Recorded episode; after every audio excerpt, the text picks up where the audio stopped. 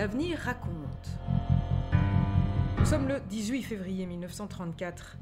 La nouvelle, l'épouvantable nouvelle commence à se propager dans le pays. Le roi Albert aurait fait une chute mortelle la veille dans les rochers de Marche-les-Dames. Albert, le roi soldat, le vétéran de l'Isère, le guide loyal et droit d'une petite Belgique qui lutte pour sauver sa neutralité et la paix. Marc Delforge est alors jeune journaliste à Vers l'Avenir. Il raconte. Le dimanche, personne ne, travaillait au journal. Les bureaux et les ateliers étaient fermés. C'est notre correspondant bruxellois, Octave Petitjean, qui a téléphoné à mon père lui annonçant qu'à Bruxelles on racontait que le roi était mort d'un accident et qu'on ne l'avait pas vu samedi soir au Palais des Sports. Mon père m'a demandé d'aller voir au journal. Dans la boîte aux lettres, il y avait un télégramme de l'agence Belga annonçant laconiquement la mort du roi à Marche-les-Dames. Marc Delforge se rend alors au garage Camps, rue de Bruxelles, pour y louer une voiture. Quand nous sommes arrivés sur place, le corps venait de repartir. Le parquet n'était pas encore là. Il n'y avait presque personne. Nous avons pu grimper dans le bois, nous avons repéré des feuilles maculées de sang, nous avons interrogé les gardes forestiers et les gens qui avaient participé aux recherches. Puis le monde a commencé à affluer, des journalistes venus de partout. Il n'y avait pas de photographe à l'époque à Vers l'Avenir. Nous avons demandé à monsieur le maire de prendre des photos.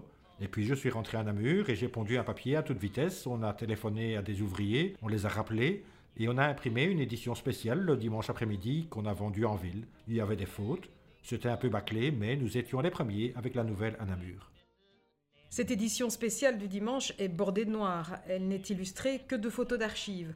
Un portrait du roi chevalier, un autre avec la reine visitant les inondés de Jambes en 1926. Les journalistes décrivent leur visite sur place. La façon dont ils ont pu parcourir les lieux avec facilité est ahurissante. Extrait. Anything goes. Tout au long du parcours Namur, B, Marche-les-Dames, les habitants se pressent sur le seuil de leur demeure, commentant l'affreux événement et guettant le passage des voitures. Des cordons de gendarmes barrent les routes. Il faut montrer patte blanche. Sur place, quelques gendarmes et gardes forestiers entourent les autos de la cour et quelques véhicules privés. Nous gravissons l'abrupte colline. Nous suivons un de ces couloirs étroits et raides qui descendent entre les crêtes magnifiques. Les feuilles mortes cèdent sous les pas. Les pierrailles s'éboulent en roulant en cascade. Le parquet, déjà venu le matin, a jalonné de branches d'arbustes le parcours où s'étagent des traces sanglantes, des vestiges macabres. Voici l'éperon du roc sur lequel le corps brisé, pantelant, saignant, vint arrêter sa course atroce. Voici posée à plat la casquette grise que portait le royal touriste. Voici une courroie de cuir et tout près le sac de toile qu'il avait au dos. À mi-hauteur du rocher brillent les verres du lorion, cerclés d'écailles que portait le souverain. Sans doute gêné par eux dans son escalade, le roi les avait-il accrochés au pied d'un arbuste?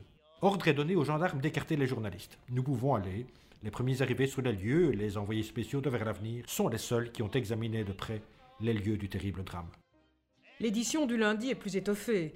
Euh, des photos montrent le roi étendu sur son lit mortuaire à Laken, le rocher, le baron Jacques de Dixmude et son garde-chasse qui ont trouvé le corps. Les journaux suivants abondent en messages d'hommage euh, venant d'officiels belges et étrangers, de groupes d'anciens combattants, d'associations locales, des billets au ton lyrique aussi. Dans le journal du 22 février, Marc Delforge commente.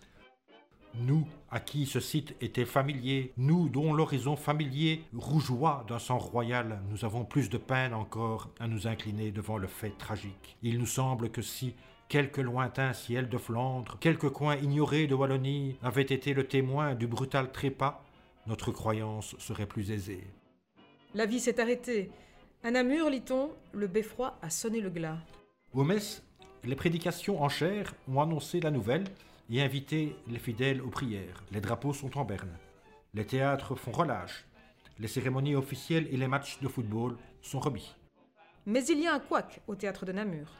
L'administration communale a prié le concessionnaire de suspendre ses séances dimanche. Celui-ci a refusé, sans versement comptant d'un dédit énorme.